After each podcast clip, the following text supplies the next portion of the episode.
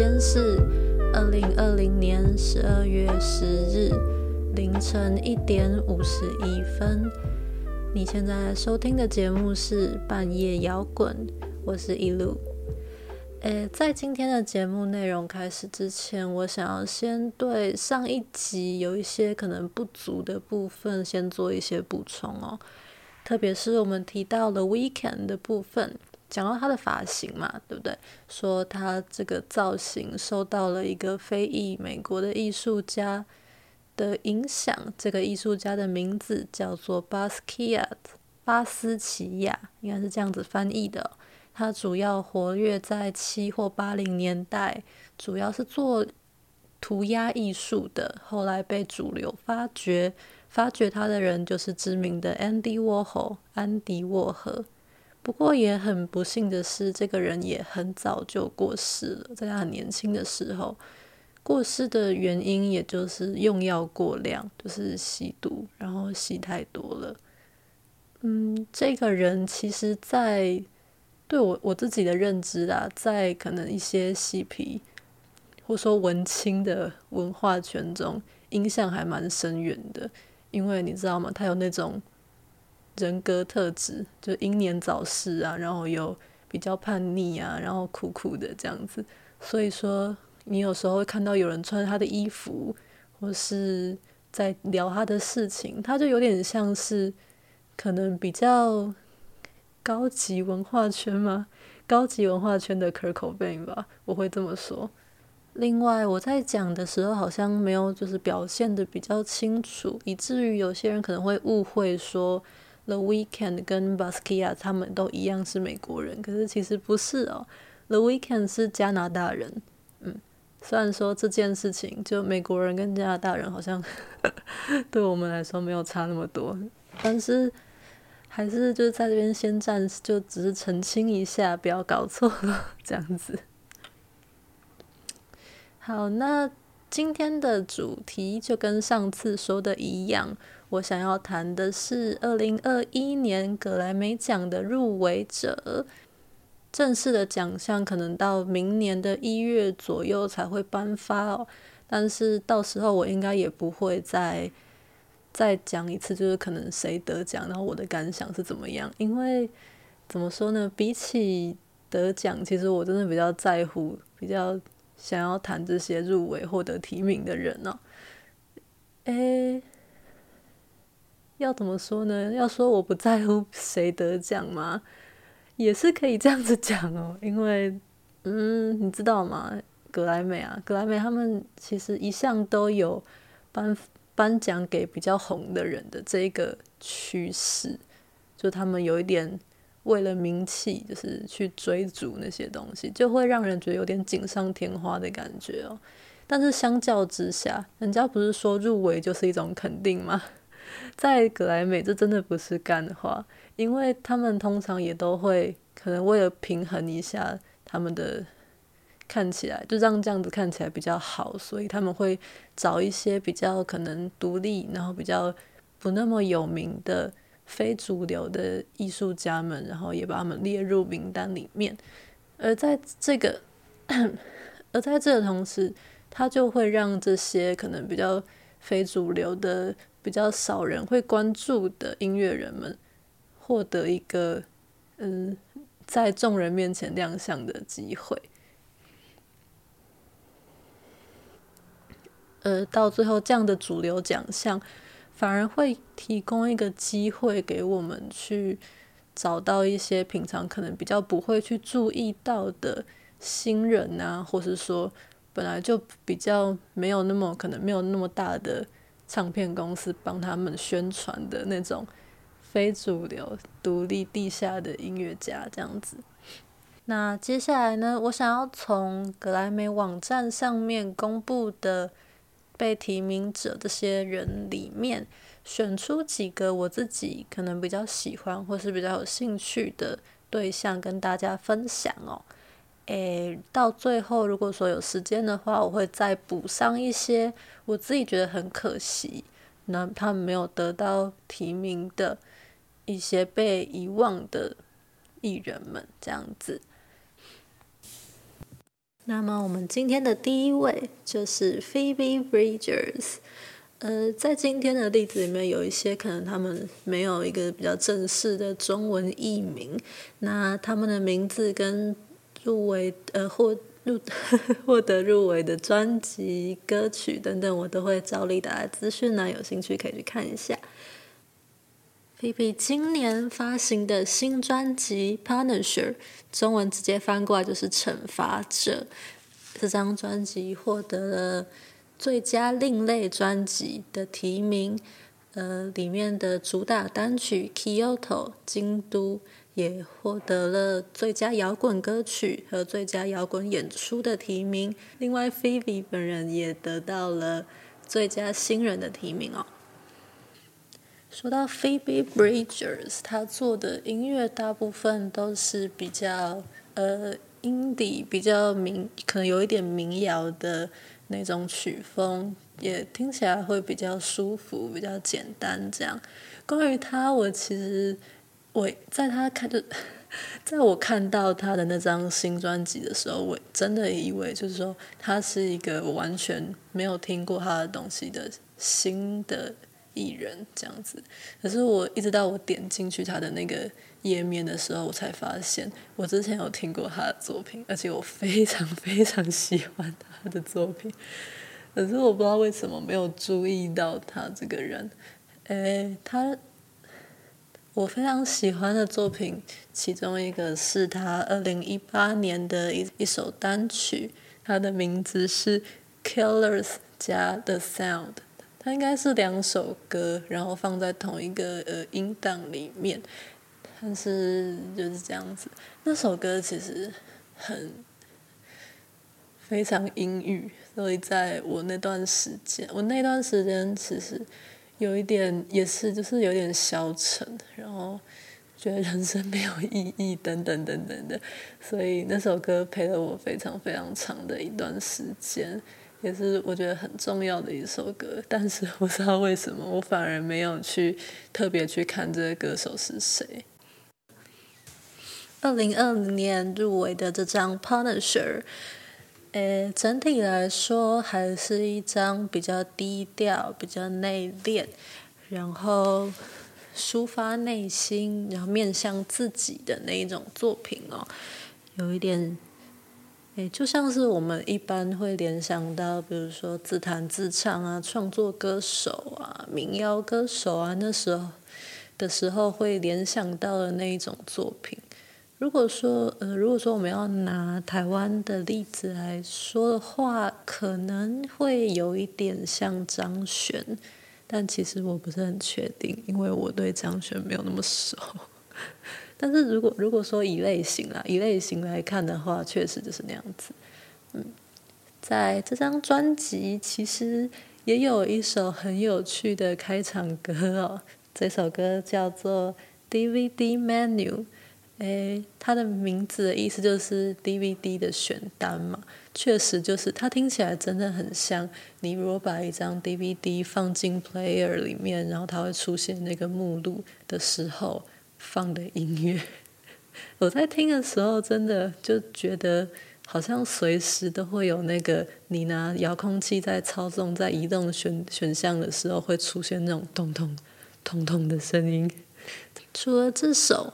我喜欢的其他包括有第一首或说第二首了，《Garden Song》这首歌，我完全完全看不懂他到底在讲什么。他感觉有一点点像，呃，他可能站在一个像是一个电视机前面，然后他看着事情在，就是在他眼前不断的发生，不断的向时间不断的向前流动，但是我不知道他在讲的那件事情到底是什么，除了一些感觉像是好像有些意思的隐喻之外，真的看不懂。但是就算是这样，我还是很喜欢这首歌，因为它听起来的感觉，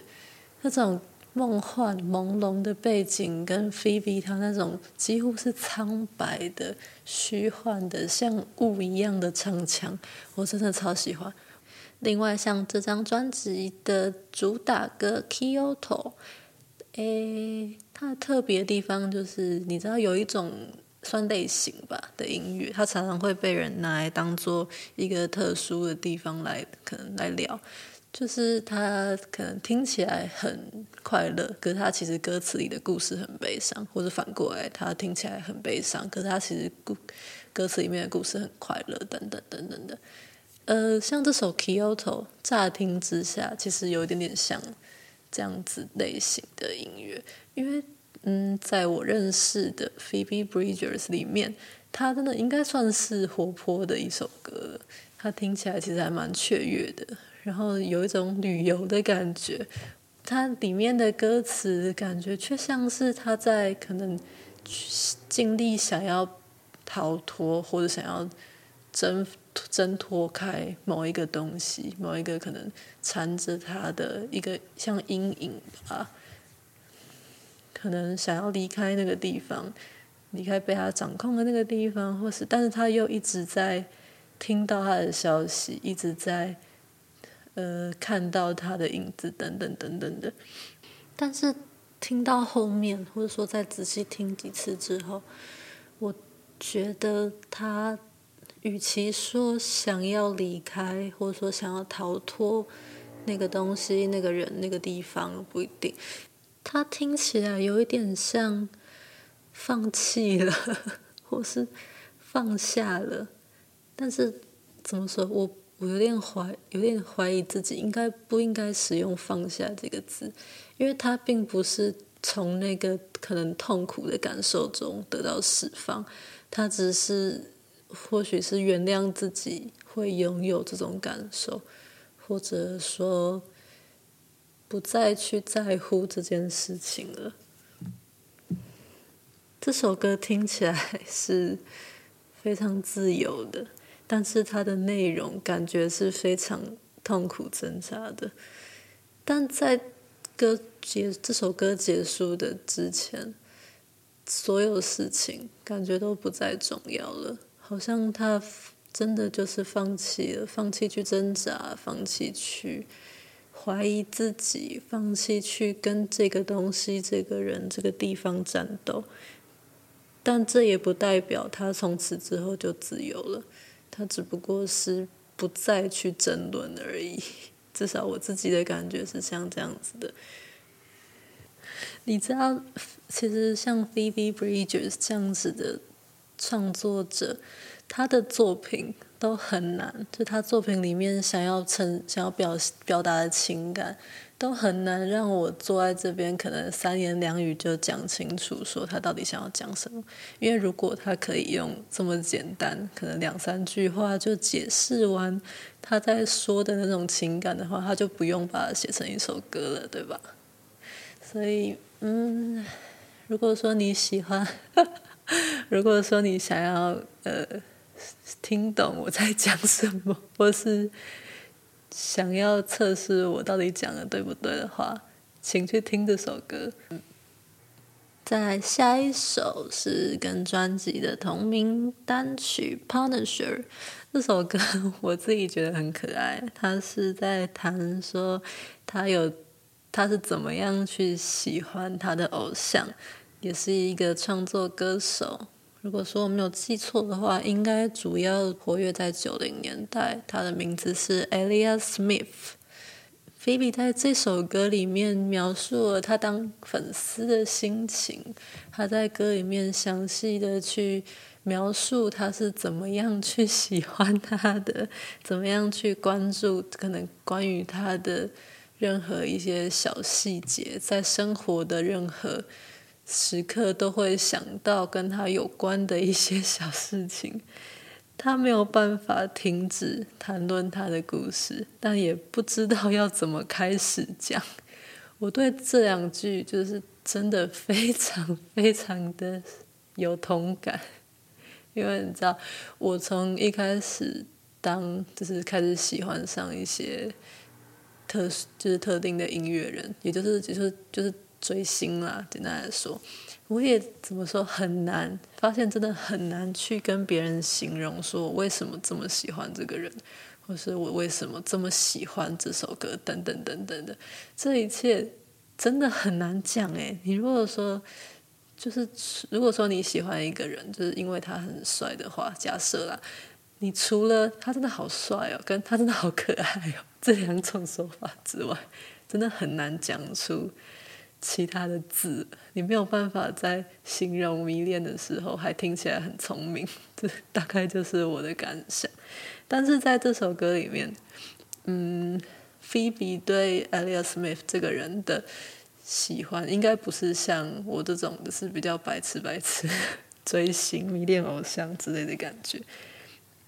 他跟他自己觉得，他跟这个 Elliott Smith 是有某种程度的心灵上的相通的。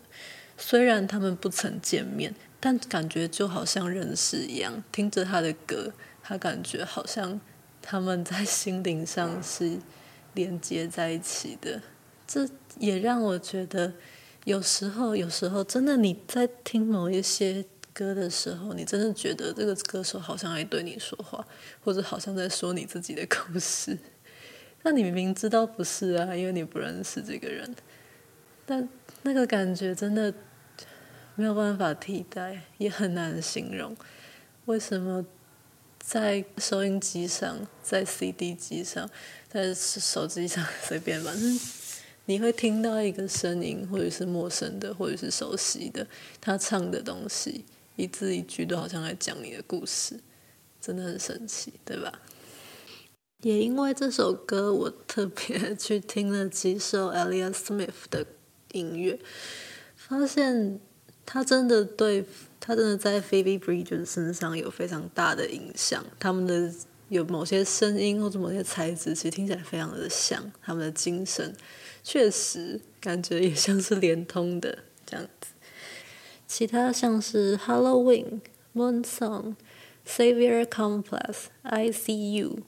Graceland Two，还有最后一首 I Know the End，我觉得都非常的棒。诶。特别是最后一首《I Know the End》，它的结尾真的非常非常的特别。因为怎么讲，有点不想爆雷，因为我的听感真的是，我有一点点被那首歌吓到，可是是好的那种吓到。然后在结束的时候，我也觉得有一个很特别的小小地方，我也觉得非常的第一次听人这样子唱，可是也有可能只是因为我听的太少，当然。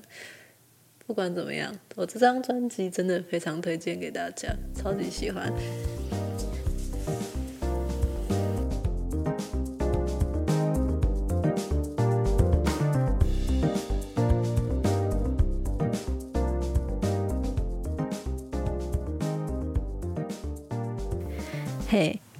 刚刚你听到的那个东西，那个东西叫做休息歌。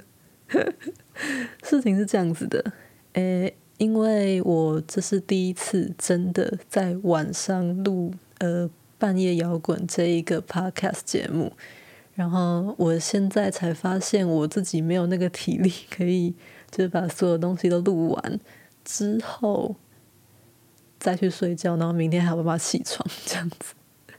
所以说下半集接从这边开始的下半集是隔天录的，我从第一集就会剪接。因为我想说这样听起来比较顺，而且我是新手，我讲话不是很顺这样子，所以我觉得剪一下可以控制一些时间。但是如果隔天的话，其实声音听起来会有差，可能是我两天的状况不一样。这样为了让剪接听起来不要那么奇怪，所以在中间放一个中场休息，让大家去喝水、上厕所，就是这样子。嗯。下一个我想要谈的入围者是一个乐团，他们的名字叫做 Haim 海木乐团，应该是这样子翻译的。诶，他们的风格也是比较独立流行、独立摇滚的那种感觉。这次让他们入围的作品是二零二零年发行的第三张正式录音室专辑，这张专辑的名字叫做《Woman in Music Part Three》。诶，他获得了年度代表专辑的提名，里面的主打单曲《The Steps》也获得最佳摇滚演出的提名。我对 HiM 这个团的感觉其实有一点一言难尽。怎么说？我很想要去喜欢这个乐团，但是我一直都没有什么感觉 对他们。是为什么呢？其实也不是说他们不好，他们应该算是也是一个很不错的乐团。我可以想象为什么大家会喜欢他们，因为第一个他们很酷嘛，他们是三姐妹，然后他们在讲的议题都是一些比较进步、比较自由派，然后比较以平权的角度去思考的。很多很多的议题，像他们这这次这张专辑《Woman in Music》，它的意思就是，其实他是在说在音乐产业里面的女性，然后刚好呼应到他那时候有一个 Me Too 的，怎么说一个风潮嘛，就是一件很大的事件，就是在可能音乐产业里面有很多女性工作者常常会受到性骚扰这件事。然后他们的专辑封面也就很有趣，是他们三个女生嘛，然后站在一一大堆香肠，有点像香肠摊里面那种感觉，就被一大堆香肠围绕，然后上面挂一个牌子，写 “Woman in Music”。对啊，你就一看你就知道他们要谈一些什么问题。但是怎么说，明明就是这么酷的想法，明明就是这么好的一个推动的方向。但在这张图片底下包含的那些音乐，反而没有办法像这张专辑封面那样，就是真的激起我想要喜欢他们的热情。不知道欸，我对对我自己来说，我自己的在听这张专辑的感觉，我觉得他们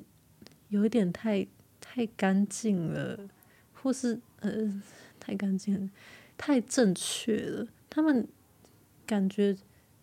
它像是一篇报道，你知道吗？它不像，它不像是一大堆歌。当然，它也是歌，它听起来是有旋律的，然后还是蛮好听的。只是它的灵魂不知道去哪了。那不像是，不像是诗人的 灵魂，那像是记者的灵魂。他们充满了思想。但是，可能就是因为这样，所以缺乏性格。这可能可能就是他们对我来说没有办法吸引我的地方，或者说他们的性格对我来说没有没有得到展现，在我的眼里也是有可能。所以怎么说呢？我很遗憾，我没有办法欣赏这张专辑。我也很期待说，或许他们其他作品会啊。或许他们其他的作品会比较对我的口味，因为我只听，其实我只听过他们第第三张，就是这一张，二零二零年这一张专辑。然后他们之前两张作品我都还没有去试过，或许那两张会比较对我的口味吗？或许可能吧。对啊，我很期待啊，我很期待再去听听看他们的其他东西。嗯，好。很快的结束了海洋的部分，下一个我想要谈的艺人，他的名字叫做 Brittany Howard。诶，他之前最著名的呃演出应该是在乐团 Alabama Shakes 担任主唱，不过这次他入围了这张专辑呢，是他的个人作品，他的名字叫做 Jamie。这张专辑发行在二零一九年的九月，他的先行单曲《History Repeats》其实，在上一年，就是二零二零的，在二零二零一月的六十二届格莱美已经获得了最佳摇滚歌曲和最佳摇滚演出的提名了。但是在这一届二零二一，他专辑上的另一首单曲《Stay High》。也一样得到了最佳摇滚歌曲和最佳摇滚演出的提名。另外，他的这张专辑《Jamie》也得到了最佳另类专辑的提名。这样子，Brittany 出生于美国南方的阿拉巴马州，而他习惯的曲风也常常带有那种南方摇滚的气息哦。呃，他熟他常用的曲风包括像根源摇滚、蓝调摇滚、R&B，然后可能混合一些民谣，再加上灵魂乐的影响。这个特质，这个混合的特质，在这张专辑《Jamie》上，应该说非常非常的明显，而且影响非常强大。这张专辑的曲风也是非常多元混杂的。我自己感，我自己听到的，包就包括有像刚刚说的那些蓝调，呃，R&B，然后灵魂乐，甚至还包括了像爵士乐，呃，嘻哈，甚至是 Trap，然后还有一点点 Lo-Fi 的感觉在里面，真的是 很特别，非常非常的怎么讲，新旧并存嘛，有一点这种感觉，尤其尤其是那种。教堂合唱班的灵魂乐加上 Lo-Fi，在它当然在这张专辑里面，它不是存在在同一首歌。但是上次我听到这两种曲风存在在同一张专辑里面，就是上一集我们提过了的 The Nineteen Seventy Five。但是但是 The Nineteen Seventy Five 在那一张，诶，我记得是第二张第二张专辑上的那首歌，它。感觉他不知道自己在做什么，也也也不能这么说，应该说是 The nineteen seventy five 他们那时候那张那首歌，感觉他只是借用了那个可能教堂音乐的形式，但是 Britney 他就当然他就很不一样了，却但也不能这么讲啊，因为教堂音乐跟灵魂乐应该还是不可能是同样的东西。但是他们确实有一些气质或有一些感受上是很相近的，而在 Britney 这张专辑上，他完完全全掌握了那种比较可能我我想说古老那种旧的曲风里面的那种灵性和气血厚实的感觉，真的不是那种你知道闪亮亮的年轻 年轻男孩乐团可以。简单的去掌握的，嗯，在我开始写今天这一集的内容之前，其实我没有听过 Britney Howard 这个人，也没有听过他的乐团等等等。但是，呃，在我看那个入围名单的时候，有发现一两个我没有看过的名字，然后我去查了一下，去听听看他们的音乐，而这张专辑应该就是我最大的收获。我真的很喜欢这张专辑，诶，怎么说？从我很小的，也没有很小，从我大概高中的时候开始，我就还蛮喜欢像是这种南方摇滚，有点蓝调味的那种作品。不过我那时候喜欢的呃那些乐团，他们通常都不是怎么讲，没有那么正统，它不是那么可能历史悠久的那一种。那种蓝调，或是那种真的可能南方摇滚哦，它比较像是截取了他们的某些风格，有些蓝调味，然后通常也都混合了一些可能油渍、可能车库等等的影响，这样子。我那时候最喜欢的像是。BRMC，像是后一者像是 The Black Keys，像是像是 Jack White，跟他他有很多个乐团嘛，他每一个乐团我都还蛮喜欢的。这样，而我在这些音乐人身上，在追寻的那种美感也好，那种风格也好，我希望听到的其实是比较像来自荒野，然后真挚的感觉那种。带有原始写信的那种声音，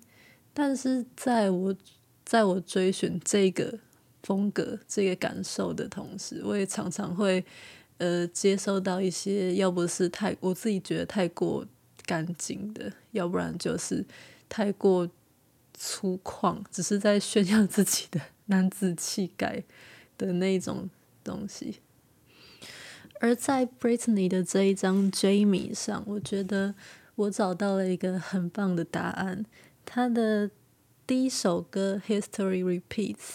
他在向群众呐喊，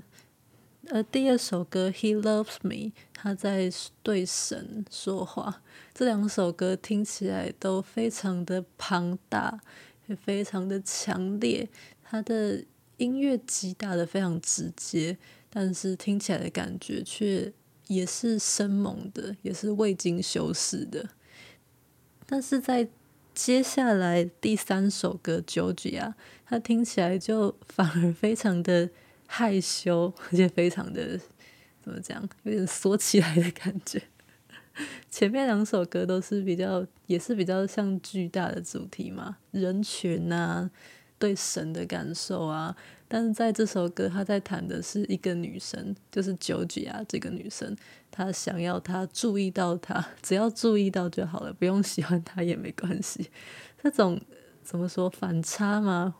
带带给我的感觉，其实。反而非常真挚，所以让我非常喜欢这首歌。在《Georgia》之后，接下来的三首歌也都是像他那样子的，听感上比较柔和、比较舒缓的作品哦。其中包括了这次的专辑主打，同时也是入围了这次比较单曲奖项的曲目，它的名字叫做《Stay High》。但是我刚刚看了一下时间，我觉得会有一点太长，所以我在这边就先跳过这几首这是一首歌哦。我想要接下来我想要讨论一首比较特别的歌，它的名字叫做《Thirteenth Century Metal》，直接翻译过来的话就是十三世纪的金属。听这个名字，感觉好像是在讲十三世纪的金属乐，但是是这样吗？之所以会想讨论这首歌，第一个原因当然就是因为它的名字嘛，它会给人这个联想，虽然不知道它是不是这个意思。第二个就是它的内容，它听起来很像，怎么说？它的它的内容就像是那个教会的人，教会的人叫牧师，教会的牧师可能在群众面前宣宣教，他在。宣达一些你知道和平与爱的那种理念，就是你要对大家好，然后呃，我们大家都是兄弟姐妹等等等等的这种内容。它是一个演讲的感觉，但它的背景却是噪音，不是那种就是真的工地那种噪音啊，是制造出来的。呃，它是那种实验性的可能声音。然后非常也是一样，非常的庞大，只是比起像 History Repeats，它那种是那种空间感巨大，它这次是充充塞了整个空间，满满的奇怪的噪音和埋在里面的某些乐器，然后非常的响亮巨大，听起来有一点点。奇怪，但非常非常的酷。如果硬要说的话，这首歌其实让我联想到的是，如果说那种老电影里面的那种穿道具服的外星人，他们如果信基督教的话，他们的呃教堂音乐应该就是这首歌。我也不知道自己在讲什么，可是我真的还蛮喜欢的，因为它很它很酷，它听起来真的很酷。好，接下来就是这张专辑上我想要讨论的最后一首歌，它的名字叫做《Goat Head》，羊的头的那个 Goat Head。这首歌，诶，它就是我之前提到说，这张专辑上有一些比较现代的声音的影响，比如说 Hip Hop，比如说 Lo-Fi 等等的，在这首歌可以听得比较清楚哦。但是虽然说它声音很现代，但是他在讲的故事真的是。怎么讲，让人还蛮难以置信的。他是在说，呃，在 Britney 他的爸妈就是相爱的时候，他们住的那个小镇的人对他们很不谅解，没有办法接受他们两个在一起，因为因为 Britney 的爸爸是黑人，然后他的妈妈是白人，这样子。诶，我在一个访谈的节目上听到了呃，Britney 在解释这一首歌的故事哦。他是在讲说，有一天他爸爸妈妈约会完的隔天早上，他爸爸从他妈妈住的公寓里面出来，然后要开车回去，可能去工作之类的，然后就发现他的车上被就是。他的车被砸了，然后上面写满就是种族歧视的字啊，然后有一些脏东西啊之类的，然后最恐怖的是他的后座还被放了一颗羊的头，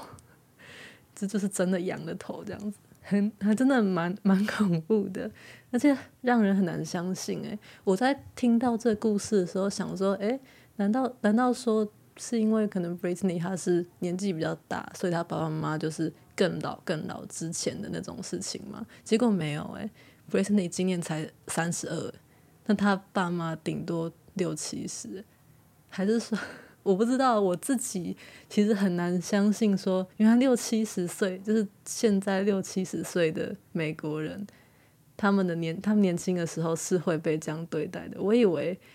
我以为没有，你知道吗？我以为这件事情已经比较好了，至少在可能比较开化的现代，那时候已经有汽车，这样讲很白痴。可是那时候有电视也有汽车嘞，然后他们还是有点像中世纪一样那样子对待人，然后还有那种恐怖的东西，让人很难很难很难相信。但是或许对啊，所以说。人家才会说，在就这个议题，在他们那个世界里面，真的是很重要，而且很巨大的一个还没有被完成的呃改革吧。整件事情其实都还是在，还是需要有人去推动的。对啊，所以，唉。但是这首歌我 拉回来，但是在这首歌里面，其实我很欣赏的是 Britney，她反而是用一种比较随性、比较轻松、有点说故事的方法的口吻去处理这首歌。我很我很欣赏她这个人格特质。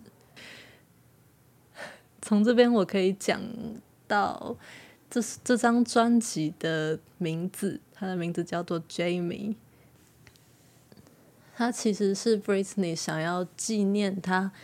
很小很小的时候就失去的一个姐姐，她的名字叫 Jamie。这样子，在那个访谈里面，他说到，在他们很小的时候，因为很穷，没有什么钱，也没有什么玩具，所以他们都会在可能可能户外，然后玩想象游戏。那他们可能说：“那你就想一首歌啊，我们来唱歌啊，这样就可以玩得很开心啊。”姐，他姐姐会这样子鼓励他，呃，就是因为他姐姐这样子的呃引导也好，鼓励也好，他才会开始音乐创作这条路。而他姐姐比他早很很早很早就走了，是因好像是因为生病的关系，所以他想要用这张专辑来跟他说谢谢。我觉得。那种怎么说？面对痛苦，但是还是坦然，还是还是坦然自若的那种态度，让我越就是让我在听完这张专辑，然后更了解这个人之后，对他有一种敬重的态度。我真的很欣赏这个人，也很欣赏这张专辑，也。怎么说？虽然说这次格莱美奖的提名让我觉得有一些有很大的可能奇怪的地方，但至少我很高兴他们让我认识了这张专辑。那么以上就是在这一届二零二一年格莱美奖获得提名的人选里面，我比较喜欢的或是有兴趣的。几个人物，然后我又觉得可能台湾的主流媒体比较会比较不会去报道他们的这些人，嗯，大概就是这样子的。呃，不过如果你还记得的话，在大概四十五分钟之前，我有说过嘛，就是今天的内容应该要是，诶，入围者跟我觉得很可惜的没有入围的被遗忘者，对吧？但是呢，我在这边就必须帮我自己找借口了，因为，诶、在节目的中间，我有提到说，这样子的量的内容，其实对我来说真的还是有点太多了，只是我自己在写的时候没有意会过来。然后我现在也不太好回去修改我前面的 前面讲的话嘛，因为我那时候还不知道啊，早知道对不对？我也觉得说，呃，如果说我每一集都要讲可能六七个艺人，那因为我这个节目的目的就是要我想要推广我自己喜欢的东西嘛，那。说不定都已经快要被我推坑了，但是听到后面你又分神，或是你觉得啊好多很麻烦，然后你就放弃了，这也是有可能会发生的事情。但那对我来说就有一点点功亏一篑，我都已经反而对啊，好啦，所以说呃这也是一种检讨啦，对节目内容上的想说这样子改应该会比较好一点。当然，那些被遗忘者，他们都已经是被遗忘者了，所以我是不可能会不聊他们的。在下一集，这样感觉好像拖延，又在下一集这样。但是真的，真的在下一集，我会好好的，可能把人数控制在三或四个人，然后用比较好的时间，呃，比较好的时间是什么？用比较多的时间，然后比较集中的精神去。好好跟大家一起聊聊这些我真的很喜欢的艺术家。呃，目前我确定的人选有 Rina Sawayama、泽山梨奈，他是我最近才发现的，算是流行歌手，但是他的风格非常特别，他是走他是走比较两千年流行天后那种感觉。如果说你也是在两千年长大的小朋友的话，应该会很喜欢他的作品，像我就是。接下来是 The Strokes 古籍乐团，他们也是我从小就很喜欢的乐团。我知道我从小就喜欢的东西很多，但是真的，我真的真的从小就很喜欢他们。再来的一个空位，我有在考虑要不要讲 The Weekend，但是我觉得这样就变成我好像每一集的内容都跟 The Weekend 有关系。然后搞得我好像很爱他，可是真的没有，真的没有。我只是很喜欢他那张新专辑，真的。嗯，大概就这样子，我会再考虑一下，然后尽快补足在这部分的内容，这样子。好，那这次也谢谢你陪了我这么长的时间，听我讲了这些我自己很喜欢，我自己很。享受在谈的主题哦，虽然有时候听起来很像在念课文，可是那是因为我要传达一些资讯啊，这这部分我会再改进。那么今天就先这样子的，我是依鲁那么我们下次很快很快再见。